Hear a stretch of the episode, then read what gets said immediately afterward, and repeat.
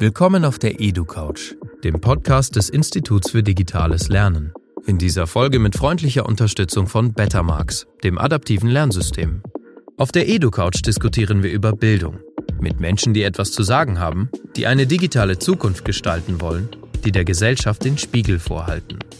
Wir glauben nicht mehr an die Schule der Vergangenheit und wollen die Bildung des 21. Jahrhunderts mitgestalten. Zuhören, nachdenken, diskutieren. Und los geht's. Herzlich willkommen auf der EduCouch.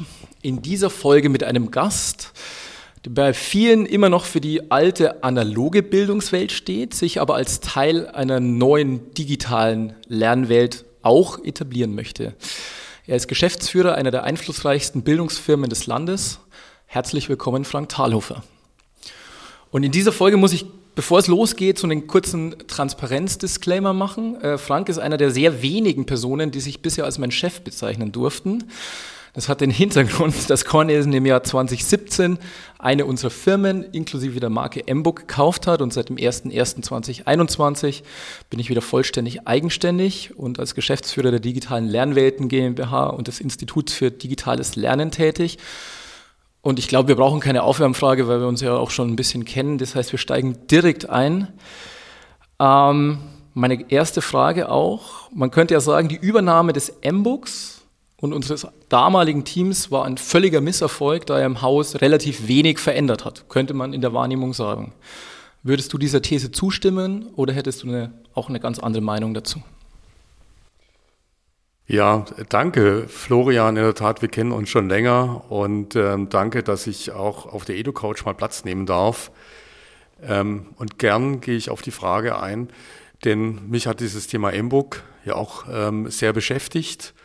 Und wenn du die Frage stellst, Erfolg, Misserfolg, am Ende unterm Strich, und wenn ich jetzt heute drauf schaue, ein Erfolg, wenn auch mit viel Leidenschaft, ähm, sozusagen erkauft. Und zwar denke ich schon auch auf deiner wie auch auf unserer Seite, weil sich in der Tat damals ähm, zwei Kulturen getroffen haben, ähm, die nicht sofort kompatibel waren. Aber weshalb schaue ich als Erfolg drauf? Ähm, ich denke zwei Perspektiven. Die eine ist die interne Perspektive, die ich erstmal kurz beleuchten möchte. Und dann gibt es auch nochmal die Kundenperspektive. Unterm Strich ist meine Botschaft, wir haben unglaublich viel gelernt. Und das hat uns als Unternehmen tatsächlich ähm, ja, ich würde schon sagen, entscheidend auch weitergebracht. Die interne Perspektive, ich habe es gerade kurz angerissen.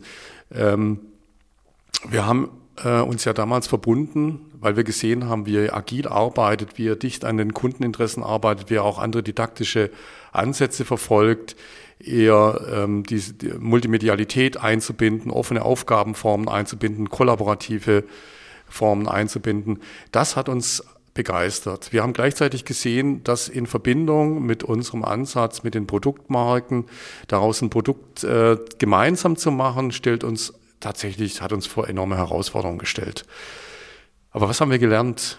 Wir haben jetzt gelernt, ähm, uns intern auch anders zu organisieren. Wir arbeiten jetzt mit crossfunktionalen Teams, wir arbeiten agil und das wirklich in immer mehr Teams hier im Haus. Äh, die Art und Weise, wie wir mittlerweile didaktische Konzepte und ähm, Produkte, Services entwickeln, gleicht heute viel mehr dem, wie ihr damals äh, gestartet seid. Das ist vielleicht jetzt aus deiner Perspektive auch mit einer gewissen Wehmut zu hören, aber jedenfalls Nein, das freut mich sehr. meine, meine ähm, schon auch eine gewisse Dankbarkeit und gleichzeitig zu sagen, das waren sehr anstrengende Diskussionen damals und auch Entwicklungsgänge, aber wir sind jetzt auf einem anderen Niveau. Was die Kundenseite anbelangt, ähm, nach wie vor ähm, gibt es ja auch das M-Book in der Nutzung, haben wir aber auch da viel gelernt, weil wir haben einfach gelernt, ähm, dass wir die Lehrkräfteperspektive integral in das Produkt einbringen müssen, um den Lehrkräften zu unterstützen, Unterrichtsprozesse gut zu steuern.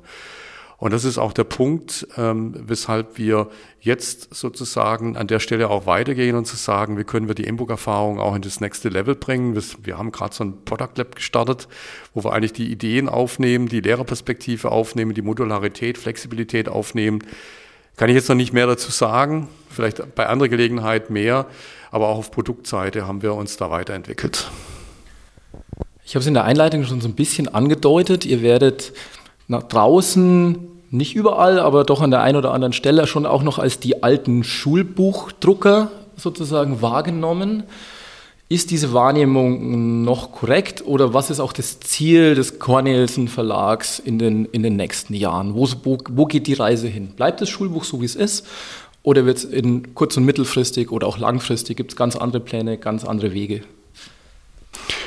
Also zunächst, wir sind der ganz erfolgreiche Schulbuchdrucker in Anführungszeichen ähm, und auf die Geschichte sind wir auch stolz. Gleichzeitig ähm, ist es tatsächlich so, dass wir eben nicht mehr der klassische Schulbuchverlag sind, sondern wir uns auf den Weg gemacht haben, ähm, die veränderten Kundenbedürfnisse aufzunehmen und uns auch selbst eigentlich herauszufordern, zu sagen, wie können wir optimal Bildung unterstützen. Ähm, denn wir sehen ja, und durch Corona und den Lockdown auch in den Schulen natürlich nochmal richtig unter dem Brennglas, wie notwendig es ist, ähm, individuell zu fördern. Und das ist für uns eigentlich auch so das Leitthema. Natürlich kann ich auch mit einem klassischen Schulbuch individuell fördern. Gleichzeitig sehen wir die Möglichkeiten von Technologie und das wollen wir genau machen. Eigentlich in, in einem Sinne hybride Angebote zu schaffen aus Print und Digital und im Digitalen eben die Möglichkeit ganz gezielt auch zu nutzen, ähm, zu, zu individualisieren. Ähm, Beispiele, ähm, um das vielleicht auch ein bisschen konkret zu machen, ist, wir haben gerade eben so ein Online-Diagnose- und Förderangebot gelauncht, was wirklich individuell auch Lernstandsrückmeldungen gibt. Kann man sowohl in einem formativen als auch in einem summativen Assessment äh, Use Case einsetzen. Ähm, Beispiel ist auch ähm, Liseo. Aber ich will gar nicht so sehr in die eigentlichen Produkte einsteigen, sondern eigentlich eher darüber sprechen, wo wollen wir hin. Und wir sehen uns eigentlich auf einem Weg, ich sage mal, von einem Verlag, von einem Content-Anbieter zu einem Content- und, und Tech-Service-Anbieter. Mhm. Genau aus der Überzeugung, dass wir eigentlich Lernerfolg erreichen können aus einer Verbindung von exzellenten didaktischen Inhalten mit Technologie, die Individualisierung, individuelle Förderung erlaubt und gleichzeitig auch den Lehrkräften die Möglichkeit gibt, selber effizienter und effektiver zu werden. Du bist ja im Haus ähm, zentral verantwortlich für auch die didaktische Entwicklung. Und ich habe dich auch jemand, äh, als jemand kennengelernt, der sehr enthusiastisch dann auch in Projekte reingeht und die auch stark verfolgt. Was ist denn dein derzeitiges Lieblingsprojekt im Haus? Da, wo du das beste Gefühl hast, wo es richtig warm wird ums Herz, wenn du das siehst. Es gibt einige Projekte, ähm, die mich begeistern, ähm, aber vielleicht nochmal ein, einen Schritt zurückgetreten. Ähm, wenn, ich, wenn ich auf unsere Geschichte schaue, ähm, wir hatten Anfang, ich bin ja schon länger in der Branche, äh, der 2000er Jahre wirklich so eine Aufbruchstimmung auch hier bei Cornelsen. Und wenn ich daran manchmal zurückdenke, ähm, was wir damals gemacht haben, bin ich eigentlich heute noch begeistert. Ähm, 2003, 2004 in einem Blended Learning Konzept ähm, nordrhein-westfälische Grundschullehrkräfte äh, zu Englischlehrern ausgebildet. Ähm, Anfang der 2000er Jahre eine Online-Lern-Community gegründet mit Avataren ähm, ähm, ein Online-Diagnosetool ähm, auch in den 2000 Jahren auf den Markt gebracht. Und ich war eigentlich der festen Meinung, der festen Überzeugung, um 2010, spätestens 2015 Schule digital. Und wir nutzen die Potenziale.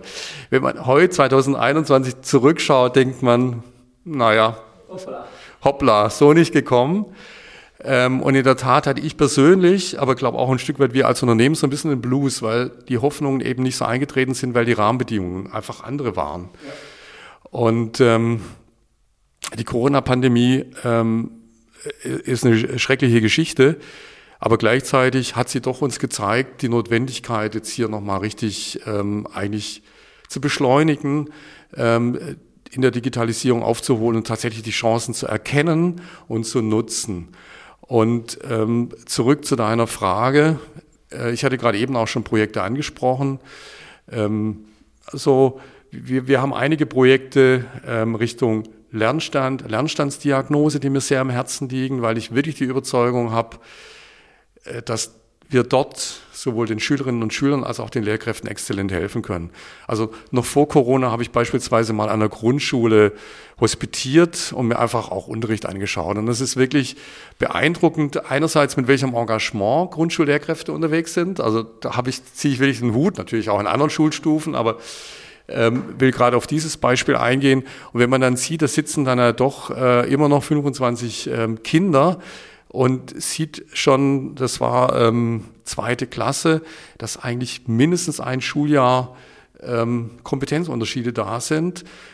Und gleichzeitig sich die Lehrerin wirklich ähm, sozusagen abkämpft, dann von Tisch, von Gruppentisch zu Gruppentisch zu gehen und zu sehen, wo stehen die, wo brauchen sie speziellen Förderbedarf. Und wenn sie gerade einem Kind was erklärt hat, unterstützt hat, wo kannst du weitermachen, äh, schnippt schon in der nächsten Ecke, ähm, hat man natürlich auch diese Anforderung Classroom-Management. Und wenn ich in dieser Situation eigentlich in der Lage bin, äh, Lernprozess begleitend schnell ähm, festzustellen, wo sind die Kompetenzstände? Oder ganz banal, welche Aufgaben sind erledigt, welche Aufgaben sind noch offen? Da schaffe ich einen enormen Mehrwert. Und gleichzeitig, das zeigen unsere Erfahrungen ja auch, ist es bei Schülerinnen und Schülern auch so, nichts ist motivierender, als selbst zu sehen, wo stehe ich eigentlich genau, was habe ich schon geschafft, wo sind meine Erfolge, wo kann ich ganz konkret weitermachen und zwar auf so einem Niveau, dass es nicht frustriert, sondern mir weiterhilft. Und deshalb ist für uns das Thema ähm, Lernstand, diagnostizieren, gezielt zu fördern, das ist so der Punkt, wo wir, wo wir gerade im Moment tolle Projekte haben und wo ich wirklich begeistert bin. Und vielleicht noch eine Stufe konkreter. Ähm, wir sind dabei, eine neue Englischgeneration, die wirklich komplett hybrid ist, auf den Weg zu bringen. Und da hat's ähm, Tools dabei, wie zum Beispiel, die da integriert sind, wie ChatClass, so ein ähm, Chatbot, wo man einfach sieht, wie Technologie hilft und Mehrwert bringt. Und auf diese neue Englischgeneration, da freue ich mich besonders. Und wenn man nach Freude fragt, dann muss man natürlich auch ein bisschen nach Leid fragen. Wenn du jetzt so nach vorne in die Zukunft schaust, welcher Bereich in diesem Gesamtkosmos Cornelsen bereitet dir potenziell am meisten Bauchschmerzen derzeit, wo du sagst, du, da müssen wir wirklich aufpassen, sonst versäumen wir da was oder da geht sonst was schief bei dem, was wir vorhaben? Also was mir ein bisschen Bauchschmerzen macht und ähm, sozusagen ähm, ja auch äh, etwas frustriert, ist tatsächlich ähm, noch die, die, die Situation, die wir jetzt erleben. Wir sitzen heute im Büro, normalerweise bin ich übrigens auch im Homeoffice und wenn ich hier durch die Gänge gehe, äh, vermisse ich meine Kollegen, Kolleginnen. Ähm, und das ist aber eigentlich der Punkt, ähm, auch nach vorne zu schauen, auch hier wieder eigentlich die Chance zu sehen. Und äh, wir sind gerade dabei, ähm, im Sinne von New Work, was auch in anderen Unternehmen diskutiert wird, wie kommen wir eigentlich in einen neuen Modus der Zusammenarbeit, die Flexibilität des Mobile Office tatsächlich nutzend, ähm, andere Arbeitsformen zu erproben. Und wenn ich insgesamt drauf schaue, ähm, was macht mir Sorge, ähm, wo müssen wir achtsam sein, ähm, dann denke ich einerseits nach außen schauend, sozusagen die Rahmenbedingungen, ist meine Sorge, den ähm, Schwung und die Bereitschaft, Dinge zu verändern, Geld zu investieren, das wird das nicht zu schnell verlieren. Also damit meine ich wirklich uns alle, aber auch die politischen Stakeholder, die politischen Verantwortungsträger, auch die vielen Schulen. Ich nehme ganz viel Energie wahr, ähm, jetzt Dinge zu verändern, die Chance wirklich zu nutzen, am Shop zu ergreifen. Und gleichzeitig ist klar, ähm, es wird auch wieder harte Momente geben, aber ich glaube, wir brauchen jetzt auch den Atem und die Ausdauer, die Dinge zu verändern und wirklich an den Themen dran zu bleiben. Auch äh, bei Bildungspolitik die Bereitschaft, nachhaltig zu investieren, nachhaltig auch in Content zu investieren. Denn im Moment ist es so, wir haben, wir machen Fortschritte bei Hardware. Auch die Lehrkräfte bekommen jetzt ähm, Geräte. Endlich mö möchte man sagen, wir kommen in der WLAN-Ausstattung vor, voran, wir kommen in der Schülerausstattung voran, insgesamt in Infrastruktur. Aber es braucht für guten Unterricht auch gute, ausgebildete Lehrkräfte. Da gibt es noch einiges zu tun. Es braucht gute Bildungsmedien, digitale Bildungsmedien. Und da fehlt mir noch die Bereitschaft, eigentlich wirklich zu investieren und eine Klarheit zu haben, wie man das gut organisiert. Und wenn ich ähm, auf uns selbst schaue, dann denke ich, dass wir gute Fortschritte machen. Ähm, wir holen ja ganz bewusst ähm, neue Kompetenzen rein. Das sieht man bei uns in der Geschäftsführung mit, mit Georg, der von, äh, also für Produkt verantwortlich, Georg Müller-Löffelholz äh, von Sony Ericsson kommt, ähm, mit äh, der neuen Kollegin vom Marketingvertrieb Martina Fiedrich, die einen IBM-Hintergrund hat, oder Dennis Zentgraf mit dem Hintergrund ähm, Pro7 Sat1, also auch eine Branche, die massiv unter Transformationsdruck und Herausforderungen steht. Und das kann ich auch ähm, die Beispiele fortsetzen ähm, im Bereich Development, Data Analytics, Data Scientists, UX. Also wir sind wirklich auf dem, was ich vorher beschrieben habe, von dem Content-Anbieter zu Content Tech, das sieht man auch bei uns. Kritisch ähm, und herausfordernd ist bei uns tatsächlich, sind wir in der Lage, die Geschwindigkeit auch in unseren Entwicklungen eigentlich zu erreichen. Ähm, ich glaube, da haben wir alle eine Herausforderung, sind wir auf der Höhe der Zeit, aber das ist so ein Punkt, der uns vorantreibt, die antreibt, uns auch zu verändern in der Art, wie wir arbeiten, auch mit Blick auf unsere Produktentwicklung, ähm, ausreichend Geschwindigkeit zu entwickeln, um tolle Kundenlösungen zum Lernen bereitstellen zu können. Wir haben das Thema schon ein paar Mal leicht angestreift. Ich würde es gerne nochmal explizit machen. Die, der Corona-Schock. In meiner Wahrnehmung gab es den und zwar auf verschiedenen Ebenen. Die Eltern, die irgendwie plötzlich am Küchentisch saßen und gemerkt haben, wow, äh, das haben wir uns eigentlich anders vorgestellt. Die Lehrer, die plötzlich ganz anders agieren mussten, die Bildungsverlage, die plötzlich gemerkt haben, wir bräuchten eigentlich noch ganz andere und noch viel mehr digitale Angebote. Was, ist, was sind die zentralen Erkenntnisse aus dieser Zeit, die ihr im Moment ziehen könnt? Was glaubst du, dass dieser, ich nenne es jetzt einfach mal so, Corona-Schock kurz- und langfristig auch auslösen wird? Und das Thema hatten wir schon, ich frage trotzdem nochmal explizit nach. Wie glaubst du, dass dieser, dieser Punkt auch das Haus verändern wird? Oder wird er das nicht tun? Also wir sehen jetzt schon ähm, bezüglich des Corona-Schocks ähm, deutliche Veränderungen bei uns im Haus. Äh, ich habe es schon angesprochen, es ist uns ja gelungen und da sind wir auch wirklich stolz drauf, ähm, als die, äh, der Lockdown letztes Jahr kam, wirklich innerhalb von zwei Tagen haben wir hier äh, am Standort äh, Berlin über 1000 und auch an anderen Standorten übrigens über 1000 Mitarbeiterinnen und Mitarbeiter ins Mobile Office sozusagen geschickt. Und, das ist schon mal was. Ne? Und ähm, das ist uns äh, gelungen, auch ohne große Anführungszeichen Unfälle, sodass wir also weiterhin arbeitsfähig waren, jeder seinen äh, Laptop hatte und die Verbindung ins Netzwerk. Und was wir festgestellt haben in unserer Zusammenarbeit, ähm, dass es einfach dazu geführt hat, auch diese, diese virtuelle Zusammenarbeit. Wir, wir sind pünktlicher, wir sind präziser in den Meetings, weil wir einfach gemerkt haben, sonst ähm, wird man einfach, kommt man nicht rum, man Wahnsinnig. erschöpft sich. Also es muss gut vorbereitet sein, es muss schnell sein. Äh, wir brauchen ausreichend auch äh, dann, dann Pausen dazwischen. Wir haben ähm, Tools eingeführt wie Miro, um zusammen äh, zu arbeiten, haben festgestellt, funktioniert eigentlich viel besser als dieses, dieses klassische Post-it-Kleben. Oh, das Post-it-Kleben, das werde also, ich nicht vermissen. Das, das, das, das, kann man echt weglegen. Ähm, und so haben wir auch noch ähm, einige neue, neue Tools eingeführt und sind gerade mitten in der Diskussion, ich hatte es vorher schon angesprochen, wie können wir eigentlich diese Erfahrung, ausgelöst durch den Lockdown, Corona-Schock, ähm, eigentlich mitnehmen in der Zusammenarbeit. Und das Thema äh, Agilität, äh, mit, äh, mit agilen Teams zu arbeiten, auch agile Arbeitsweisen einzusetzen, bestimmte Art und Weise. Wie setzen wir uns jetzt Ziele? Wie verfolgen wir die Ziele? Wie werden wir selbst alle wirksamer? Das ist ja auch ein wichtiger Moment. Also weg eigentlich aus dieser klassischen hierarchischen Wasserfallstruktur hin zu mehr Wirksamkeit, Verantwortung, Agilität. Da haben wir eigentlich einen großen Sprung gemacht. Einfach auch ein bisschen gezwungen, äh, weil, weil jeder so ein bisschen auf sich allein gestellt war dann erstmal im Mobile Office und dann eigentlich auch selber schauen musste, wie kann ich mich jetzt selber gut organisieren. Ähm, ja die eine ist ja diese, diese Arbeitsorganisation. Das finde ich auch super. Bei uns sind auch im Team ganz viele Leute ganz woanders und das funktioniert viel, viel besser als je zuvor. Aber mir, also dieser soziale Aspekt, das gemeinsam an einem Ort arbeiten, entwickeln, Ideen entwickeln, der ist für mich und für meine Teams immer noch oder vielleicht noch mehr und noch viel konzentrierter wichtig. Wie, wie ist denn das bei euch, wenn ihr euch, das, also ich bin hier hochgefahren, ich habe niemanden gesehen. Se, seht ihr euch noch? Wollt ihr euch irgendwann wiedersehen oder was ist da der Plan? Also der Plan ist auf jeden Fall, dass wir uns wieder sehen wollen. Ähm, wir machen jetzt ähm, erste kleine äh, Team-Meetings natürlich unter, unter Hygienebedingungen, weil nach wie vor gibt's die, die, die Problematik der, der Ansteckung. Kennen ja alle die Inzidenzzahlen.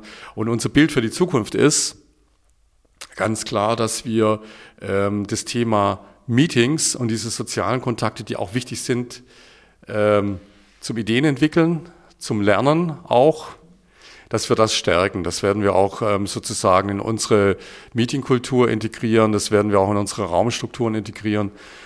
Da sind wir gerade im Überlegen, wie wir das gut machen können. Aber dieses Bedürfnis, sich zu treffen, das wird bleiben, weil bestimmte Arten von Begegnungen sind einfach in Präsenz auch viel nachhaltiger, sage ich mal, als nur, nur rein virtuell. Ähm, was ich noch ansprechen will, ist auch Corona-Schock. Was haben wir gelernt? Ähm, und was, was nehmen wir mit? Wir haben einfach den Punkt, den ich vorher auch gesagt habe, ähm, wirklich für uns gespürt. Wir hatten nämlich das, was die Schulen dann von uns auch erwartet haben, an, an äh, interaktiven Lösungen, ähm, das hatten wir eigentlich alles entweder im Kopf oder schon angefangen, aber wir haben gemerkt, jetzt gilt's.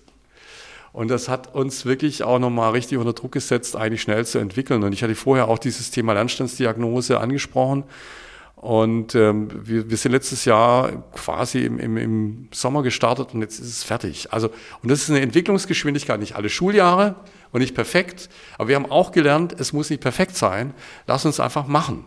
Also dieser Pragmatismus und jetzt auch in schneller, äh, in kürzerer Zeit Dinge auf, auf, äh, zum Kunden zu bringen, das ist so eine Kernerkenntnis und das wird auch bleiben. Weil ich glaube, das ist ja das, was Startups eigentlich äh, so, sozusagen von Haus aus können, jedenfalls die, die erfolgreich sind, nämlich schnell direkt am Kunden ähm, zu entwickeln. Und diese Erfahrung haben jetzt ganz viele Kolleginnen und Kollegen hier im Hause gemacht. Ähm, und das hat viele beflügelt. Das habe ich wirklich gemerkt. Das hat auch Energie freigesetzt. Ähm, wir können das auch. Wir, wir brauchen nicht nur äh, Jahre, die, die Sorgfalt brauchen wir weiterhin für unsere Lehrwerksentwicklungen. Aber wir können auch schnell mal was machen, was Kunden wirklich hilft. Und noch ein Beispiel.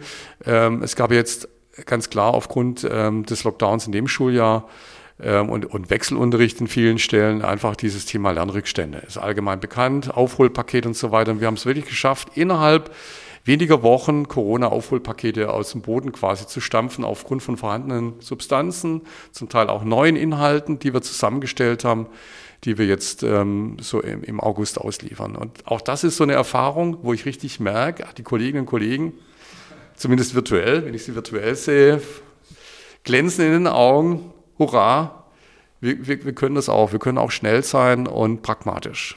Wenn ich dich so sehe und höre, ähm, und da war ich mir gar nicht sicher, dass es so sein würde, kann man zusammenfassen, dass dieser, dass dieser Corona-Moment bei dir und vielleicht bei euch äh, als was, was sehr positiv Befreiendes auch wahrgenommen wird. Dass, dass eine Situation aufgebrochen wird, aus der man vielleicht ohne einen externen Punch einfach gar nicht rausgekommen wäre. Ist es, ist es so?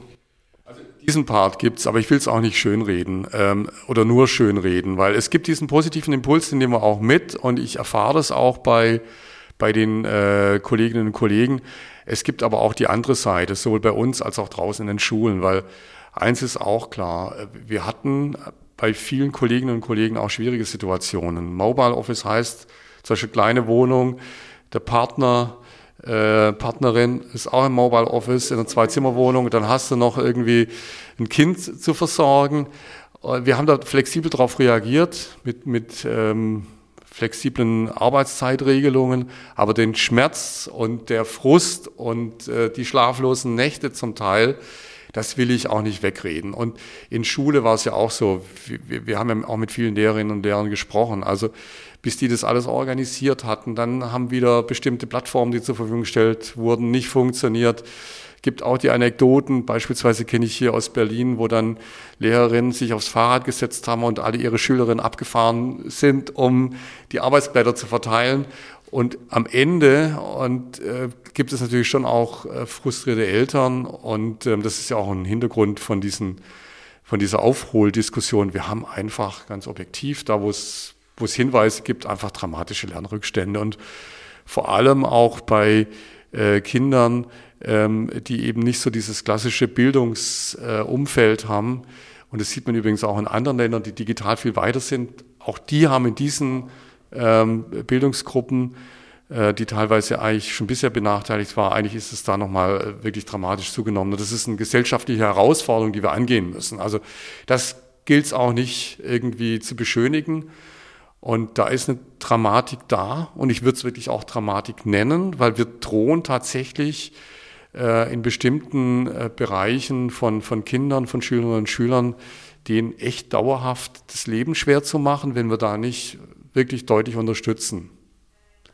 Also die Seite will ich einfach auch nochmal betonen, weil sonst ist es, glaube ich, uns beiden oder mir ja. jedenfalls auch zu positiv, Auf zu, zu schön. Aber es ist ja auch schön, dass es positive Seiten gibt. Wie so oft die letzte Frage auf der Edu-Couch. Welche Frage hättest du heute gerne beantwortet, die ich aber einfach nicht gestellt habe oder andersrum formuliert?